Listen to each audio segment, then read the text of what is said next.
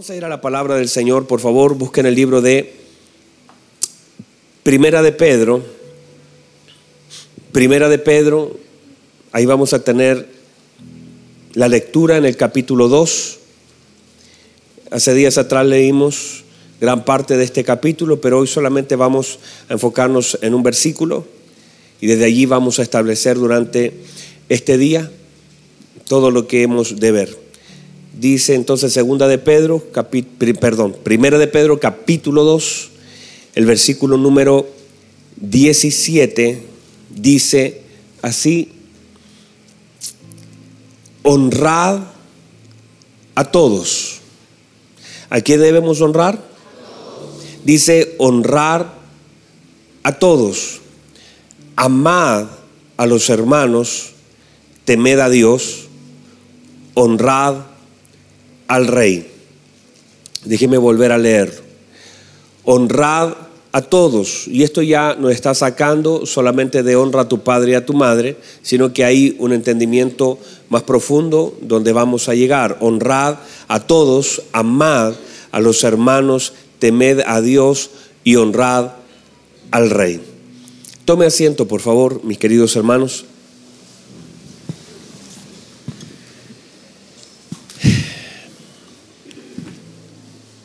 Hemos establecido algunos principios que quiero desarrollar un poquito más profundo durante esta mañana. Comenzamos el día jueves a tocar algunas cosas que son trascendentes para nuestra vida como hijos del Señor. Una de ellas es acerca de la paternidad, porque ahí, nos, ahí estamos, o sea, la paternidad, eh, no nos olvidemos nunca que es el tema, si bien vamos a tocar algunos otros puntos, siempre el tema es la paternidad y la paternidad de Dios. Y en esa paternidad hemos establecido que cada uno de nosotros hemos eh, de ser educados, enseñados, ministrados. Y note por favor la importancia de esto, porque lo dije no sé cuándo, pero dije esto, que uno puede ser hijo sin saber serlo. O sea, una de las cosas y tareas de la iglesia es aprender a ser hijos. No solo serlo, sino aprender a serlo. Uno podría ser un esposo y no ser un buen esposo. Uno podría ser un padre y no ser un buen padre, así también como un hijo. Uno puede, uno por tener un hijo podría pensar que es un padre, pero no necesariamente darle lo que ese hijo necesita de todo lo que Dios demanda sobre nuestra vida. De la misma manera, nosotros debemos aprender a ser hijos. Y eso no es solamente todos los beneficios que tiene el ser hijo del Señor, sino también todas las demandas que tiene el ser un hijo. Y en ese sentido, nosotros en la medida que aprendamos a operar como un hijo del Señor, vamos a ser mucho más eficaces en nuestro llamado, mucho más entendidos de lo que debemos ser, mucho vamos a tomar el lugar que el Señor nos dio, pero también vamos a aprender a operar en el lugar que el Señor nos ha dado. Porque si no lo sabemos hacer, uno puede estar desubicado en el lugar que el Señor nos dio. Puedo estar caminando al lado contrario, puedo estar hablando lo que no tengo que hablar, puedo estar haciendo lo que no tengo que hacer. Y entonces una de las demandas de nosotros como hijos del Señor es no solamente ser hijo del Señor, sino aprender a ser hijo del Señor. Y eso es una obra del Espíritu Santo que nos va guiando por medio de la luz de su palabra, por medio de la apertura del entendimiento. O sea, no es solamente, la Biblia dice, míreme, que la Biblia dice que el Señor llamó a sus discípulos, pero luego de llamar a sus discípulos, los entrenó para que sean discípulos. ¿Sí me explico? O sea, una cosa es que te llamen para ser discípulo y otra cosa es que seas entrenado para ser luego discípulo, porque esa es la tarea de todo hombre de Dios, que una vez que ha sido llamado por Dios, ahora aprenda a operar en el llamado que el Señor le ha hecho. ¿Sí me explico, verdad? Entonces la Biblia dice que los llamó apóstoles, pero luego también les enseñó la tarea apostólica que ellos debían de hacer. Lo mismo nosotros, nosotros hemos sido hechos hijos del Señor, pero ahora desde esta posición debemos aprender a operar en la posición de un hijo de Dios, en la mente de un hijo de Dios, en el lenguaje de un hijo de Dios, en las actividades y las cosas que no debo hacer como hijo de Dios, todo eso nos enseña a ser un hijo del Señor. Entonces, donde nosotros vemos esto y donde nosotros vamos a comenzar a entrar en esto es y siempre nos vamos a centrar en lo que es la paternidad. Porque donde hay una paternidad también hay una oportunidad. Toda, toda vez que usted vea una paternidad ministerial en relación a Dios, por supuesto, cada día, y también en lo natural, por supuesto que hay una oportunidad de parte de Dios, pero que esta paternidad solamente se puede recibir y hemos dicho que Dios ha depositado un hermoso depósito en la vida de nuestros padres naturales, padres ministeriales y sobre todo en la vida de nuestro Padre Celestial. Hay un gran depósito, pero que solo se accede por medio de la honra. Otra vez, solamente podemos acceder a los depósitos paternales por medio de la honra. Lo dijimos hace un par de meses atrás, que no importa cuánto un padre pueda soltar a la vida de un hijo. Yo podría todos los días estar diciendo Dios te bendiga, hijo Dios te bendiga, hijo Dios te bendiga, hijo Dios te bendiga. Y eso no está mal porque en la boca de un padre hay una bendición de un hijo. Pero el Señor determinó que la plena bendición de lo que Dios ha depositado no está en la boca de un padre, sino está en la honra de un hijo. Entonces, si el hijo no honra, por mucho que el padre quiera y tenga algo, no podrá recibirlo. El, hijo, el hijo es el activador por medio de su honra. El padre es el contenedor, pero el hijo por medio de la honra activa ese depósito. La Biblia dice, y usted lo conoce, que el Señor llegó. El Señor, y la Biblia dice antes de llegar a su ciudad, la Biblia dice que el Señor iba lleno del Espíritu Santo y el poder de Dios estaba sobre él. Pero la falta de honra de su ciudad sobre su vida hizo que el depósito no fuera abierto en favor de ellos. Quiere decir que no importa lo que yo contenga, no importa lo que usted contenga, no importa lo que Dios tiene. Si no hay honra, el depósito no puede ser vertido, porque es la forma como Dios determinó que nosotros pudiéramos acceder a todo el depósito contenido en Dios y en todo lo que el Señor ha hecho. La Biblia dice, míreme por favor, la Biblia dice, el que recibe a un profeta. ¿Qué dice la Biblia? Dice, recompensa de profeta recibe. Quiere decir que nosotros somos aquellos que recibimos, abrimos el corazón, honramos y en medio de la honra nosotros podemos acceder al depósito que Dios ha hecho en sus hombres. El que recibe a un niño, el que recibe a uno que envío. Siempre que la Biblia habla de esto, habla de que en sí cada uno de nosotros tenemos. Hay gente que la Biblia establece, y el Señor lo dijo, que apedreó, golpeó, mató a los que fueron enviados. Ellos tenían un depósito, ellos habían sido enviados por el Señor, pero la falta de entendimiento, la falta de honra nos impide acceder a los depósitos que Dios mismo ha hecho en las personas. Y cada uno de nosotros tenemos un depósito. Otra vez, cada uno de nosotros tenemos un depósito. Y por eso el Señor dice, honren a todos, porque en todos nosotros hay un depósito de Dios. Y en la medida que yo honre la vida de la gente, la, la gloria del Señor que habita en esa persona, la porción del Señor también puedo tener acceso a la bendición de otro por medio de la honra. Entonces la honra siempre será un activador. En un inicio podría ser un mandamiento. En otro lado del corazón del hombre podría ser, bueno, voy a acceder, voy a honrar para tener, pero finalmente en el pueblo de Dios ya es una conducta, es una forma de vida, es un entendimiento, es luz, es una manera como nosotros hacemos las cosas. No las hacemos hoy por conveniencia, las hacemos por placer y por naturaleza. Porque ya llega el momento donde tú puedes acceder al depósito a través de la obediencia, a través del el mandamiento, a través, pero hay un momento donde simplemente tu vida es una constante honra hacia la gente. Honras a tu padre, honras a tu hermano, honras a, la gente que Dios pone a tu alrededor, honras a un líder, honras a las personas que te atienden, honra, porque tu código de vida es honra. Y eso es lo que deberíamos ser nosotros. Debemos llegar a vivir con códigos de honra hacia todo lugar. Incluso hasta, hasta, hasta entender la importancia de honrar, míreme, hasta nuestros propios cuerpos deben ser honrados. Vamos, dígame amén. Nuestros cuerpos deben ser honrados. Y, y, sabe, la Biblia dice que incluso en el matrimonio y en la mente de toda gente que está lejos del Señor, dice que usaron deshonrosamente. Quiere decir que no honraron lo que el Señor hizo y cómo los hizo. La Biblia establece que gente deshonró, deshonra su matrimonio, deshonra su cuerpo, deshonra el uso natural enfocado del Señor hacia todo lo que es la vida, incluso sexual. Todas las cosas se podrían deshonrar. Uno puede deshonrar su vida, uno puede deshonrar su casa, uno porque es allí donde nosotros debemos aplicar códigos y debemos ser formados y ser transformados por medio de la renovación de nuestro entendimiento.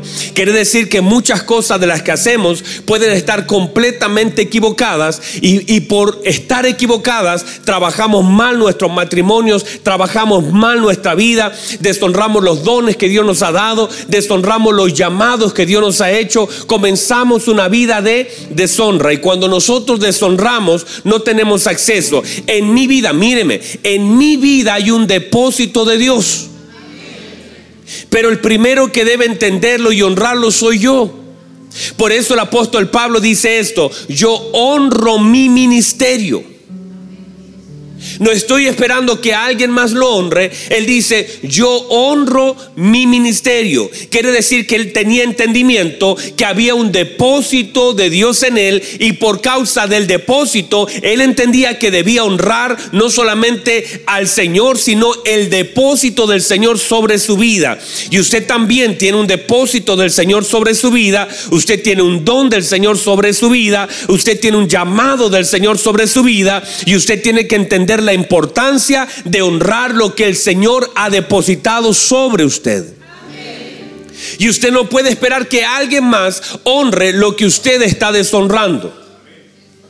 No podemos esperar que la gente reconozca mi llamado, que honre mi llamado, si yo mismo lo estoy deshonrando. No le estoy dando lugar, no lo estoy potenciando, no estoy orando, no lo estoy agradeciendo, no le estoy dando tiempo. Si yo sé que tengo un llamado en la palabra, tengo que enfocarme en eso y honrar el llamado del Señor perfeccionarlo, porque entiéndase que todo lo que el Señor hace en nosotros y todo lo que el Señor nos da y nos suma, tiene que ser perfeccionado. Si entiendo eso, entiendo que el Señor perfecciona mi vida, pero también yo soy parte de la colaboración de la perfección de Dios. Entiendo que Dios me ha llamado para predicar, para pastorear. Me ha llamado a mí, me ha ungido el Señor y ahora en el entendimiento de lo que el Señor ha depositado en mí, yo debo honrarlo, debo cuidarlo, jamás debo maldecirlo, jamás debo decir yo no sé para qué el Señor me llamó, jamás con mis palabras debo descalificar lo que el Señor por su gracia ha hecho,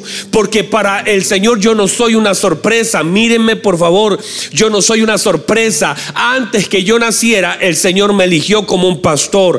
Antes que el Señor, mire, antes que mis padres me conocieran, el Señor ya me había señalado. Porque los llamamientos no son cosas del hombre, no son cosas temporales, son cosas eternas en Dios. Y si uno entiende que el Señor ahora se manifiestan en un tiempo, pero son eternos, quiere decir que el Señor me envió con un propósito asignado desde la fábrica. El Señor ya me envió y usted también ha sido llamado. ¿Para qué? Usted fue llamado de las tinieblas a la luz admirable. Usted fue llamado para que pudiera conocer las virtudes, para ser un hijo de Dios y ahora en la dimensión de un hijo de Dios pueda anunciar las virtudes, pueda también perfeccionar todo el llamado del Señor sobre su vida, todo el don que el Señor le ha puesto sobre usted, porque ese don también genera una demanda. Todo don de Dios sobre la vida del hombre le genera una demanda. El Señor pide lo que él mismo ha depositado. Le ha dado cosas hermosas a usted. Usted no puede vivir una vida pasiva, una vida alejada de lo que Dios quiere hacer. Usted debe tener entendimiento que el Señor le ha sumado cosas que luego el Señor también demandará de usted. O sea, yo no puedo pensar que yo soy, míreme, yo soy un contenedor, yo soy un arca. El Señor ha depositado las tablas de la ley, ha depositado milagros como la vara de Aarón, ha depositado el maná como su provisión. Él ha hecho un depósito de mi vida. Yo soy esa arca que el Señor formó para depositar su gloria. Entiéndase, no puedo pensar que soy cualquier cosa, no puedo caminar en un sentido contrario. Yo soy un hijo del Señor y debo pensar como un hijo de Dios, debo hablar como un hijo de Dios, debo caminar como un hijo de Dios, debo No sé si alguien me entiende. Yo tengo que no solamente serlo, tengo que también entender lo que el Señor ha hecho por gracia sobre mi vida. Y desde esta plataforma de entendimiento debo perfeccionarme como un hijo de Dios. Debo comenzar a crecer. La Biblia dice que el Señor crecía. Él era un hijo de Dios. Y en ese entendimiento de ser un hijo de Dios, la Biblia dice que Él establece desde sus 12 años. No sabemos antes, no vemos mucho después, pero a los 12 años, que es 12? Es un número de gobierno. A los 12 años Él se para y Él dice, los negocios de mi Padre me conviene estar. Él ya tiene entendimiento que Él tiene que estar involucrado en las cosas del Padre. ¿Por qué me están buscando? En los negocios de mi Padre me conviene estar. Debo estar aquí. Y luego de Él soltar la palabra de entendimiento, que Él está involucrado en las cosas del Padre, la Biblia dice, y Jesús crecía en gracia, y Jesús crecía en sabiduría, y Jesús crecía en estatura, porque cuando yo entiendo que soy un hijo y que estoy metido en las cosas del Padre, los negocios del Padre, no me queda otra que crecer, no me queda otra de avanzar, no me no sé si alguien entiende, pero cuando yo entiendo que yo soy un hijo de Dios, yo tengo que crecer y tengo que crecer en sabiduría y tengo que en estatura y tengo que crecer en gracia. Y esa gracia la Biblia establece que Él crecía en gracia para con Dios y para con los hombres. No es solamente para con Dios, sino también tengo una responsabilidad de crecer en favor de los hombres. Que en la medida que yo vaya creciendo es el entendimiento que tengo que soy hijo y todo hijo de Dios, hermano amado, tiene el potencial de crecer. Todo hijo de Dios tiene el potencial de ensancharse. Todo hijo de Dios tiene no solamente el potencial, la obligación de crecer. Un hijo de Dios, por eso la Biblia dice, hasta que todo lleguemos a la estatura, hasta que todo, usted, usted, usted, usted, yo, también tengo que llegar hasta la estatura. Por eso el apóstol Pablo dijo, no es que yo ya sea perfecto, no, yo prosigo el blanco para ver si puedo alcanzar aquello para lo cual yo fui alcanzado. Entonces, entiéndase la importancia del crecimiento en la vida de la mente de un hijo. Usted tiene que crecer. Usted no se puede estancar. Usted no puede decir, la gente, ah, hermano, está igual. Y hay personas que tristemente se estancan en su servicio, en su mente, en su formación. Piensan que porque hicieron dos o tres cursos ya están. No, hermanos, esto es seguir creciendo, seguir avanzando. Usted no puede. ¿Cómo sé que he crecido? Porque ya no estoy peleando con las mismas cosas que peleaba antes. Hay una, una manifestación de mi nueva estatura. Es que ya no estoy peleando con aquellas cosas que peleaba antes, que me enojaban antes, que me enfadaban, que, que, yo reaccionaba mal. Una manifestación, es decir, cuando sabemos que ya David no vuelve atrás, cuando dejó de pelear con el oso, cuando dejó de pelear con el león, cuando, dejó, cuando tú dejas de pelear con algunas cosas, es que hay algunas etapas que tú ya pasaste, que ya no vas a regresar a ellas que yo, él dice, yo peleé con el león, yo peleé con el oso. Quiere decir que ya no voy a regresar a pelear con las mismas cosas que estoy peleando. Ahora me toca este gigante, este goliate, este incircunciso. Pero él es simplemente uno de los elementos más que he de vencer. Pero no voy a volver a pelear con las mismas cosas. Una evidencia de nuestro crecimiento es que ya salimos de aquellas batallas que peleábamos antes, que ya no estamos metidos en las mismas cosas. Si estás peleando siempre con tu esposa por las mismas cosas, si estás peleando siempre con tus hijos con las mismas cosas, si estás peleando siempre, las mismas batallas determinan tu crecimiento. Llega un momento donde usted dice, ya no voy a pelear con eso. Yo antes sí, yo peleé con eso, eran cosas, pero ya no estoy peleando con eso. Ya me salté ese proceso. Entiéndase, cuando usted deja de pedirle a su hijo que se lave los dientes, cuando él sin que usted le diga ya se los lava solo y usted ya no pelea con eso. Él ya él, él creció, él sabe ya tiene responsabilidad sobre su dentadura. Ya no tiene que estar, mi papá no me llama para decirme, Abel, pagaste el agua, Abel, pagaste la luz, Abel, porque él no puede. Si yo todavía estoy esperando un llamado para hacer algo, no he crecido. Debo entender que mis batallas determinan mi crecimiento. Con las cosas que usted esté peleando. Si usted todavía está, mire, si hay gente que todavía dice, yo no sé si ir o no ir a la iglesia, yo no sé si, eh, si usted está peleando a ese nivel, hermanos, está todavía ya en el ABC. Si usted todavía está diciendo, si todavía su esposa le está diciendo, vamos a la iglesia, vamos, usted todavía es un bebé. Vamos, alguien que, alguien que me ayude. Si todavía estamos en la batalla de, que la esposa le dice, bueno, tú eres el sacerdote, y todavía la esposa tiene que recordarle el lugar. Si todavía está esperando usted, señora, que su esposo tome el lugar de sacerdote y que ore con su hijo, ore, e, esas cosas son batallas de niños. Ya me fui del mensaje por si acaso hace rato, ¿verdad? Usted ya lo notó, ya no estoy ahí. Pero qué importante es aprender y entender que mis batallas determinan mi crecimiento y yo no puedo estar batallando con las mismas cosas, esperar que el Señor me dé más y yo no haber aumentado mi capacidad, porque la Biblia establece que de acuerdo a la capacidad se nos da. Y si yo no aumento mi capacidad y si yo todavía estoy entretenido peleando con algunas cosas que tendría que haber dejado hace tiempo atrás, el apóstol Pablo dice, cuando yo era niño hablaba como niño, juzgaba como niño, pensaba como niño, entender que esas cosas, pero él dice, pero cuando crecí, entonces ya dejé las cosas de niño y hay un momento en que uno tiene que sacudirse y tiene que comenzar a dejar ciertas cosas. Ya no, ya no voy a pelear en ciertos niveles porque eso solamente me va a entretener. Ya no voy a pelear con mi esposa, ya no voy a pelear con mis hijos, ya no voy a pelear con mi carácter, ya no voy a... Hay cosas, si usted no sale de eso, eh, usted estará entretenido y solamente manifestará que no ha crecido. Pero en la medida que vaya creciendo, usted va a ir entrando a otro lugar, a otra dimensión, a otras batallas. Usted debe entender, por eso Efesios no parte hablando, míreme por favor, Efesios no parte hablando acerca de las armas espirituales. Termina el libro hablando acerca de las armas y la armadura de Dios, pero todo el libro comienza a hablar de la revelación de Cristo y pasa también por el matrimonio y pasa por los hijos y pasa por la honra y pasa por la conducta y luego que ya tengo entendimiento, que debo amar a mi esposa así como Cristo amó a la iglesia y que debo honrar a mis padres. Y cuando termino toda la tarea natural, entonces puedo pasar a una tarea espiritual. Pero hay gente que está tratando de pelear en lugares celestiales sin siquiera derrotar los problemas en casa.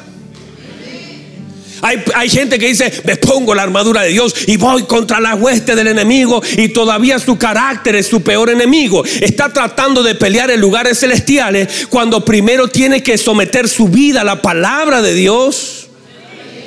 Y hay gente que quiere tomar la espada y ya quiere irse a guerra espiritual cuando todavía su carácter es simplemente se aprieta un botón y toda su armadura se le cae porque no tiene el carácter para sostener la armadura de Dios. Ah, yo no sé si hay alguien acá que me está dura esta mañana parece la cosa. Pero ¿cómo voy a llegar? ¿Cómo voy a entrar? Porque todo lo que el Señor habla es progresivo. Que, que, esté Efesios capítulo 6 y que antes de Efesios capítulo 6 esté Efesios capítulo 5. Mire qué revelación. O sea, anótelo por ahí. Pero, ¿por qué el Señor pone al final eso? Porque es importante que el hombre entienda su lugar en casa, su posición en el hogar, su amor hacia su esposa. Porque ¿cómo te vas a enfrentar a un mundo espiritual si tienes dañada tu casa? ¿Cómo te vas a enfrentar a los demonios si finalmente no eres capaz de amar a tu esposa? No eres capaz de entender el propósito del matrimonio. No eres capaz de honrar a tus padres. No eres capaz de ponerte en el lugar. Maridos, amen a sus esposas como Cristo amó a la iglesia y se entregó por ella. Pero esas cosas que son aparentemente naturales y menores y la gente está saltándose a Efesios capítulo 6 a pelear y dice, yo me he visto con el yelmo, el calzado. Ah, no lo hago, tiene que hacerlo, por supuesto, pero tiene que pasar por el 5, tiene que pasar por el 4, tiene que pasar por el 3, tiene que pasar por el 2, tiene que saber cuál es su lugar en la iglesia, cuál es su lugar dentro de la congregación. Debe tener entendimiento, yo no sé si hay alguien acá, pero ¿cómo vamos a llegar al 6 sin haber pasado por los capítulos previos que me enseñan primero la conducta, el trato, el amor, mi posición en casa, mi lugar como un hombre de Dios al lado de mi esposa? Pero si yo no todavía no tomo conciencia de que debo amar como Cristo amó, hermano, no me voy a vestir con la armadura de Dios para ir a una guerra espiritual galáctica si todavía no estoy parado, todavía no puedo amar como se me demanda. ¿Por qué me quiero vestir de guerrero espiritual si todavía aquí estoy tan débil? Estoy dañando a mi esposa, a mis hijos, todavía mi carácter es el peor enemigo. Y antes de poner la espada hacia afuera, debo poner la espada hacia adentro y debo pararme en la verdad de la palabra y debo ser un buen hijo, debo ser un buen esposo, debo cumplir el propósito de Dios. Eso tendrá su lugar, eso llegará, pero hay cosas que debemos resolver antes en casa. El Señor le está diciendo, antes de ir a una batalla espiritual a los lugares celestes, termine la batalla dentro de casa. ¿Cómo va a ir a los lugares celestiales si las batallas dentro de su casa todavía están que arde la cosa? No sé si alguien me entiende eso. Pero es tan clave y eso y todo tiene que ver con la formación de carácter, porque no es un problema matrimonial, es un problema de entendimiento y un problema de carácter. Nunca es un problema matrimonial, es un problema de carácter, es un problema de formación que se manifiesta en el matrimonio. O sea, el matrimonio simplemente es un contenedor de todos los problemas que se originan en el corazón del hombre, la desobediencia del hombre, la falta de entendimiento del hombre. Ay, por favor entienda, el matrimonio es simplemente la consecuencia de la falta de carácter de Cristo. Y cuando decimos tenemos un problema de, eh, entre esposos, no sé si están acá todavía. Tengo un problema en mi trabajo, no es un problema en tu trabajo, es un problema en tu carácter. No es un problema en la iglesia, es un problema en tu carácter te falta Cristo. No es un problema hacia afuera, siempre el problema es hacia adentro. Ay, pastor, pero es que no soy yo, es Él. Bueno, todavía sigue siendo tu problema.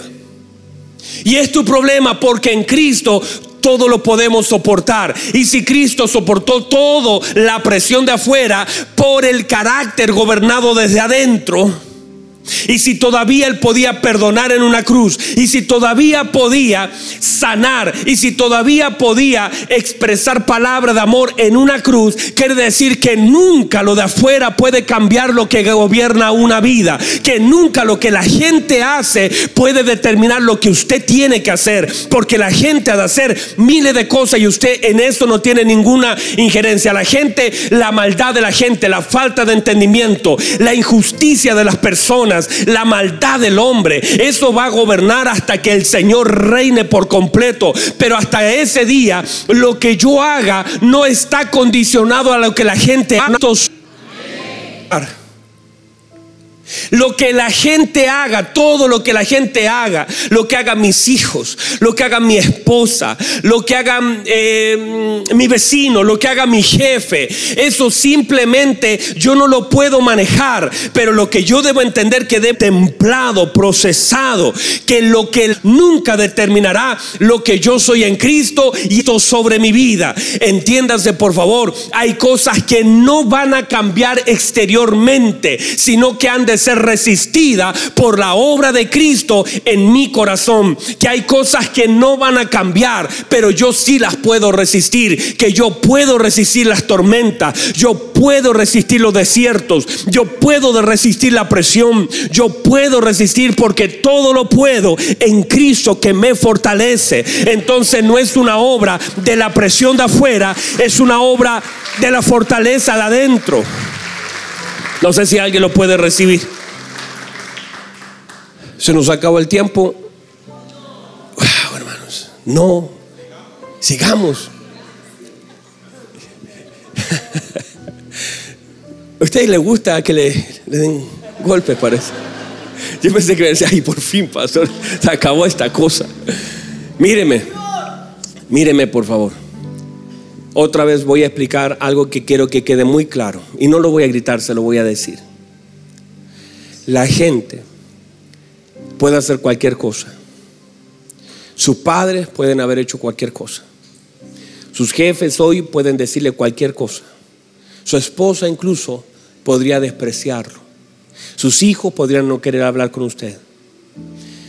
Lo importante son dos cosas allí. Número uno, entender por qué sucede. Porque a veces nosotros decimos, bueno, es que todos me desprecian, pero tal vez no es el problema de todos. Es el problema suyo, que no ha sabido crecer en gracia.